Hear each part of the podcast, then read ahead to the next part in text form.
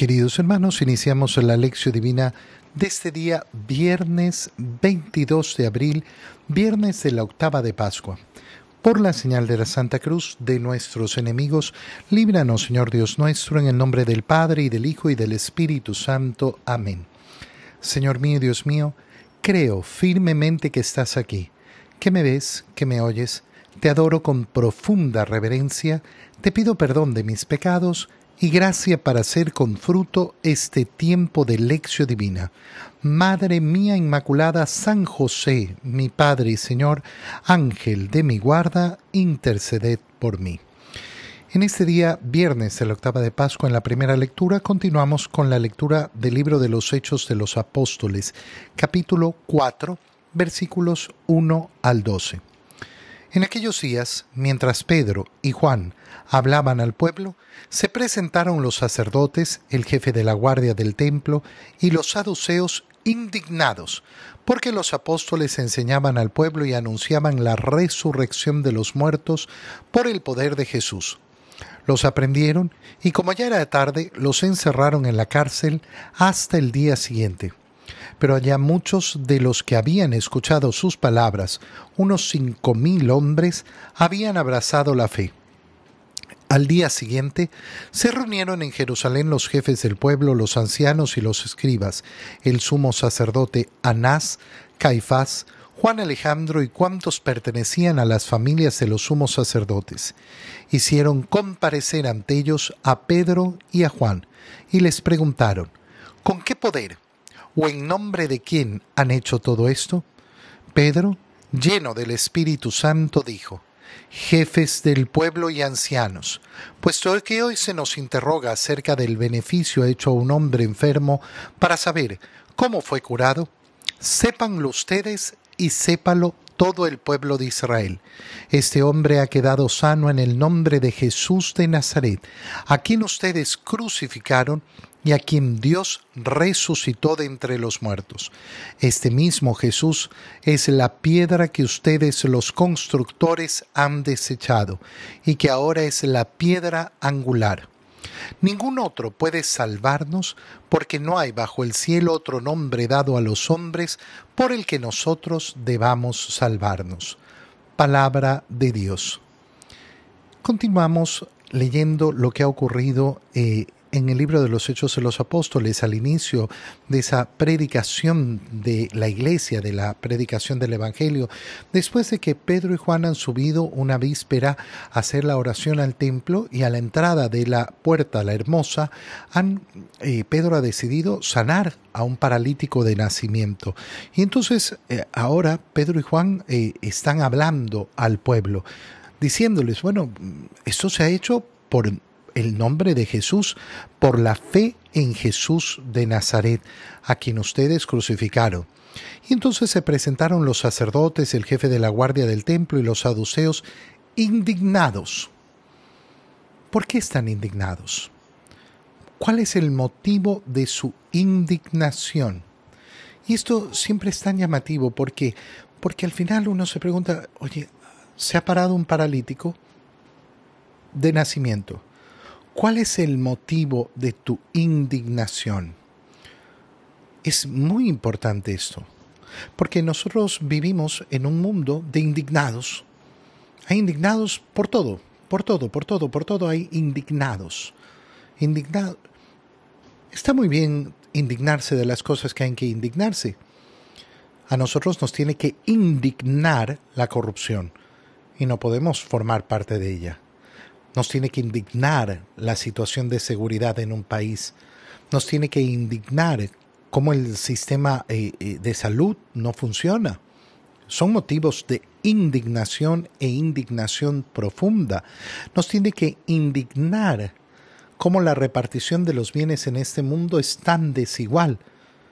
Claro que son motivos de indignación, pero uno mira en la sociedad los motivos de indignación de la gente y llaman la atención llaman muchísimo la atención. Hoy en día mm, queremos convertir en motivo de indignación cosas absurdas, cosas verdaderamente absurdas.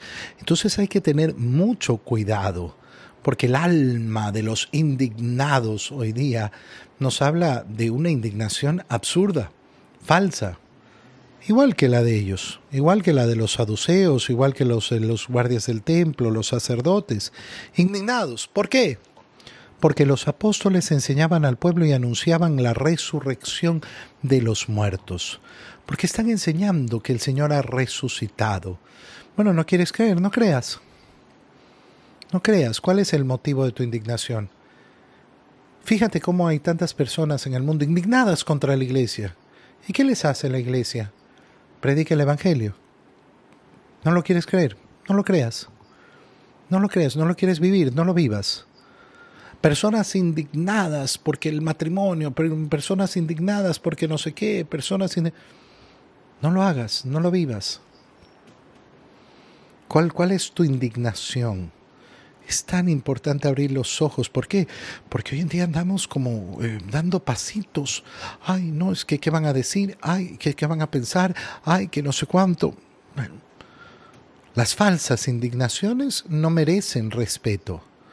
Las falsas indignaciones no merecen ningún respeto. Los aprendieron y como ya era tarde los encerraron en la cárcel hasta el día siguiente. Es decir, los aprenden sin ningún motivo y los dejan en la cárcel. Ah, bueno, mañana resolvemos. Oye, qué importante darnos cuenta, ¿no? Que nosotros no podemos definir la suerte de los demás así, así, así, con tanta ligereza. Bueno, mañana lo, lo soltamos si es que son inocentes. No, no, no, no. A nadie se le quita la libertad sin estar seguros de lo que está sucediendo. A nadie se le quitan sus derechos sin estar seguro de lo que está sucediendo. Fíjate cómo muchas veces eh, las noticias vuelan, ¿no? Uy, que fulano, que sutano, que hizo no sé qué, y después al día siguiente, no, parece que no era tan así. Entonces, ¿por qué publicaste esto? ¿Por qué divulgaste esto? ¿Por qué calumniaste? ¿Por qué esa ligereza frente a los derechos de los demás? Bueno, los derechos de Pedro y de Juan, ah, mañana, mañana los, los veremos. Eh, en todo caso, ¿qué era lo que había sucedido? Había sucedido que ya los habían escuchado y unos cinco mil hombres se habían convertido y habían abrazado la fe. Qué bonito esto. Es precioso, es verdaderamente precioso porque nos dice, a pesar de que los detuvieron, el bien del Evangelio no deja, no deja de producir no deja de producir. Y entonces no hay que desaprovechar nunca ninguna oportunidad. Ningún lugar, ningún momento es inoportuno para predicar el Evangelio. Nunca es inoportuno y siempre va a producir. Porque la producción de la predicación del Evangelio está en manos de Dios. Es Él el que toca los corazones. Nosotros por eso, toda ocasión, toda ocasión es buena al día siguiente se reunieron en Jerusalén los jefes del pueblo, los ancianos, los escribas, eh, Anás, Caifás y otros más que pertenecían a las familias de los sumos sacerdotes y hacen comparecer finalmente a Pedro y a Juan. Con el poder o el nombre de quién han hecho todo esto. Fíjate que ni siquiera mencionan cuál es la razón. Han hecho todo esto. ¿Qué hemos hecho? Sanar un hombre está prohibido sanar. Está, está prohibido predicar la verdad. Han hecho todo esto. ¿Todo esto qué? Cuando yo quiero hacer una acusación, tiene que ser una acusación clara, clarísima. No, no, pero todo esto es el cuento, la mentira. Ya hay un juicio establecido. ¿A nombre de quién han hecho todo esto? Si tú no defines qué es todo esto, entonces no hay ninguna acusación. No hay una acusación clara. Este es el modo del engaño. El modo del engaño, no llamar a las cosas por su nombre. Porque claro, si las tienen que llamar por su nombre, ¿en nombre de quién han sanado a este paralítico imposible que se sa No, eso no lo podían decir. Suena demasiado feo. Suena precioso, han, hecho algo lindo, han hecho algo hermoso entonces es mucho. Pedro, lleno del Espíritu Santo, recuerda, estamos en esos primeros días después de Pentecostés. esa acción del Espíritu Santo es marcada. Todo el libro de los Hechos de los Apóstoles es siempre esa acción del Espíritu Santo, la acción del Espíritu Santo. Es tan importante cuando leemos los Hechos de los Apóstoles tener esto claro, tener claro esa acción, acción del Espíritu Santo. Jefes del pueblo y ancianos, puesto que se nos interroga acerca del beneficio hecho a un hombre enfermo, Qué preciosa la forma de responder de Pedro. ¿En nombre de quién han hecho todo esto? Ya que se nos está interrogando acerca del beneficio hecho a un hombre enfermo, ya que se nos está interrogando respecto a este beneficio.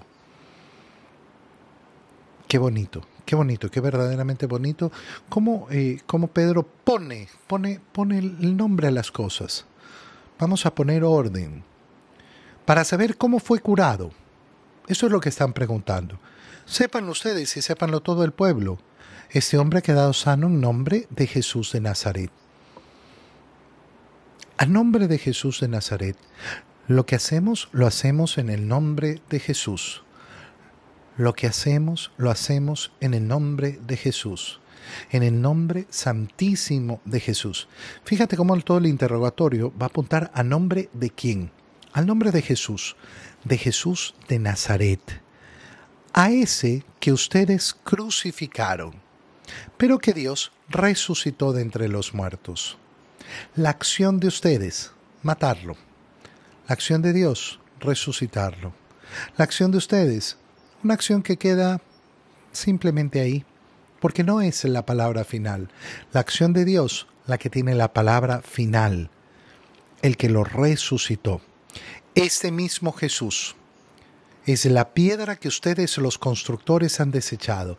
Esto es precioso porque en la primera aparición de Jesús a los discípulos, ya desde esa aparición a, a, los discípulos que iban caminos de Maús, hemos visto cómo el Señor les explica las escrituras. Después, cuando se les aparece a los apóstoles, les ha abierto el entendimiento para que entendieran las escrituras. Y al iniciar la predicación del Evangelio, ¿qué es lo que vemos? La claridad que tienen los apóstoles para interpretar las escrituras. La claridad que tienen para interpretar las escrituras. Mira, mira cómo, cómo lo hace de una manera bellísima.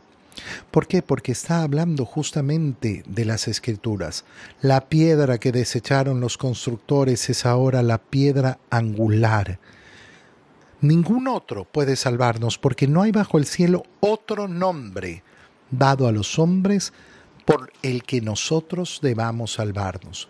Somos salvados en el nombre de Jesús, Jesús el Nazareno, Jesús de Nazaret. Ese es el nombre que se nos ha dado para nuestra salvación. Precioso. ¿Cuál es el nombre que, que, que, eh, con el cual han hecho todo esto? En el nombre de Jesús en el nombre de Jesús, ese que ustedes detestan, ese que ustedes odian. Pero ese es el nombre, el único nombre que se nos ha dado para la salvación. En el Evangelio, leemos el Evangelio de San Juan, capítulo 21, versículos 1 al 14. En aquel tiempo Jesús se les apareció otra vez a los discípulos junto al lago de Tiberiades. Se les apareció de esta manera. Estaban juntos Simón Pedro, Tomás, llamado el gemelo, Natanael, el de Caná de Galilea, los hijos de Zebedeo y otros dos discípulos. Simón Pedro les dijo, voy a pescar. Ellos le respondieron, también nosotros vamos contigo. Salieron y se embarcaron, pero aquella noche no pescaron nada. Estaba amaneciendo cuando Jesús se apareció en la orilla, pero los discípulos no lo reconocieron. Jesús les dijo, Muchachos, ¿han pescado algo? Ellos contestaron, No. Entonces él les dijo, Echen la red a la derecha de la barca y encontrarán peces. Así lo hicieron, y luego ya no podían jalar la red por tantos pescados. Entonces el discípulo a quien amaba Jesús le dijo a Pedro, es el Señor. Tan pronto como Simón Pedro oyó decir que era el Señor, se anudó a la cintura la túnica, pues se la había quitado, y se tiró al agua. Los otros discípulos llegaron en la barca, arrastrando la red con los pescados, pues no distaban de tierra más de cien metros. Tan pronto como saltaron a tierra, vieron unas brasas y sobre ellas un pescado y pan. Jesús les dijo, Traigan algunos pescados de los que acaban de pescar. Entonces Simón Pedro subió a la barca y arrastró hasta la orilla la red repleta de pescados grandes. Eran ciento cincuenta y tres. Y a pesar de que eran tantos, no se rompió la red. Luego les dijo Jesús, vengan a almorzar. Y ninguno de los discípulos se atrevía a preguntarle quién eres, porque ya sabían que era el Señor. Jesús se acercó, tomó el pan y se los dio y también el pescado. Esta fue la tercera vez que Jesús apareció a sus discípulos después de resucitar de entre los muertos. Palabra del Señor.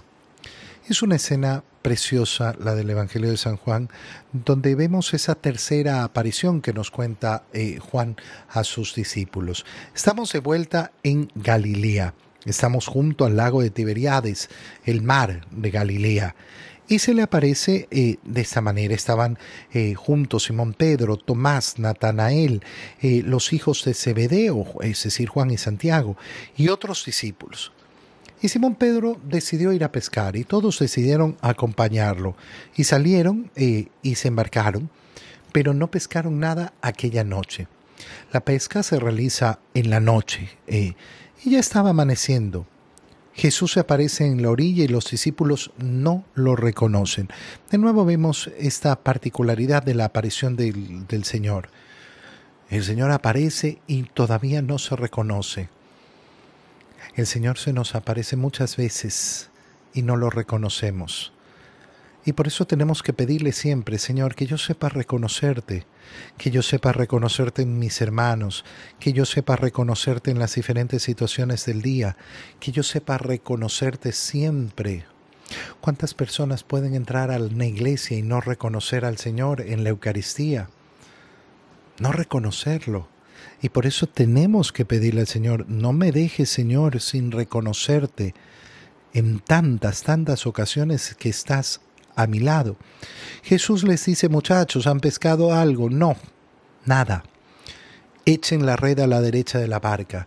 Esta escena nos recuerda cómo empezó, y eh, cómo empezó esa historia, ese llamado de los pescadores. Al inicio de la vida pública del Señor, cuando los encontró efectivamente en la barca, ahora los vuelve a encontrar en la barca y se vuelve a dar esta pesca milagrosa están a 100 metros de la orilla, es decir, no hay, no hay eh, espacio suficiente para una buena pesca, no es el lugar para realizar una buena pesca. Y sin embargo, hicieron lo que les decía el Señor. Tantas y tantas veces lo que parece eh, lo que parece ilógico a los ojos del mundo es lo que nos dice el Señor que hagamos. El Señor nos dice que hagamos lo que parece tonto y lógico a los ojos del mundo, a la lógica del mundo. Por eso es tan importante no vivir según la lógica del mundo, sino según la lógica de Dios. Pero ¿qué, qué voy a ganar haciendo esto? El Señor te ha dicho que tengas una vida de oración. Ora. Ora. Pero ¿qué sentido tiene comulgar? Comulga, el Señor te lo ha dicho, toma y come, esto es mi cuerpo, toma y bebe, esta es mi sangre. ¿Qué sentido tiene confesarse? Pero si el Señor le ha mandado a sus discípulos, vayan y perdonen los pecados. ¿Por qué será? ¿Porque, porque el Señor no sabe o porque sabe? Qué importante es el punto de partida. Dios sabe más. Dios sabe más y reconocer, reconocer tantas ocasiones en las que yo no, estoy llamado a dar opiniones ni... Mira, una persona puede sentir en el dolor, es lógico, es que no era el tiempo de la muerte de, mi ser querido, de mi familiar. claro, se entiende, se entiende el, el dolor de la pérdida, pero uno tiene que detenerse y pensar, disculpa, ¿alguna vez Dios te preguntó cuándo era el momento en que alguien debía morir. ¿Alguna vez se te dio esta, esta potestad? La potestad de que tú decidieras cuál era el momento oportuno. No, nunca se te ha dado. Nunca se te ha preguntado. Porque tu opinión no cuenta. Esto yo sé, son malas palabras en el mundo de hoy. Mi opinión no cuenta. No cuenta, no cuenta, es la verdad. Nadie nos va a preguntar cuándo tenemos que irnos a este mundo. Nadie nos va a preguntar cuándo nuestra mamá, nuestro papá, nuestro ser querido, nuestros hermanos, nuestros hijos, nadie nos va a preguntar, Dios no nos va a preguntar cuándo tienen que irse de este mundo. No me pertenece a mí. ¿Y quién lo entiende? ¿Quién lo reconoce? ¿Quién lo acepta? Aquel que sabe este principio básico. Dios sabe más. Dios sabe más. Dios sabe más. Ellos tiraron y no podían jalar la red por tantos pescados. Echen las redes y le echaron y no podían, no podían con tantos pescados que venían. lógicamente aquí viene eh, una imagen tan profunda de la iglesia. Los discípulos en la barca, los discípulos en la barca esa barca que siempre representa a la iglesia, esa barca en medio del mundo que está llamada a pescar hombres. Ese fue el llamado que les hizo el Señor, los voy a convertir en pescadores de hombres. Y va a parecer que hay muchos, muchos, muchos, pero nunca serán muchos o las redes no se rompen. La iglesia no tiene un número limitado. Cuando tú escuchas la idiotez, perdón la palabra, la idiotez, profunda. No, el número de los salvados son 144 mil. Ah, qué, horror. ¿No has entendido que las redes no se rompen? Que las redes están hechas para aguantar a toda la humanidad. Si la humanidad quiere salvarse, si cada uno de nosotros quiere aceptar la invitación del Señor, el Señor no pone límites. No, ya, ya, ya son muchos, ya el cielo está lleno. No, no, eso no va a pasar. Eso no va a pasar. No, yo, yo no soy del grupo. Porque no quieres. Porque esta es decisión mía. Absoluta y totalmente mía. Soy yo el que decido si quiero caminar el camino del Señor o no. Entonces, el discípulo al cual Jesús amaba, ya sabemos que es Juan el que escribe el Evangelio, le dice a Pedro, es el Señor. Y viene algo precioso. Pedro se amarra la túnica a la cintura porque se la había quitado y se tira al agua. No quiere esperar que la barca llegue.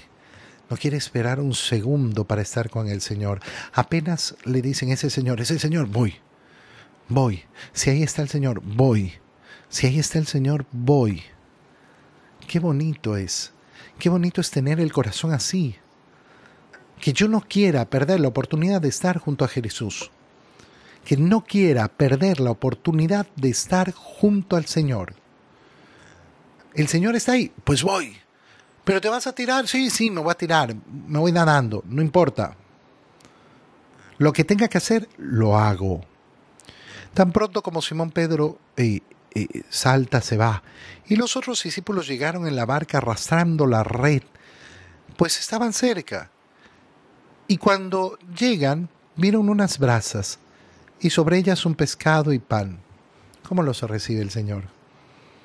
El Señor no espera que lleguen para tenerles todo listo. El Señor siempre tiene todo listo para nosotros. El Señor siempre tiene todo listo para nosotros es verdaderamente precioso, tiene listo siempre todo lo que yo necesito. Siempre el Señor recibiéndonos, recibiéndonos, dispuesto a recibirnos. Traigan algunos pescados.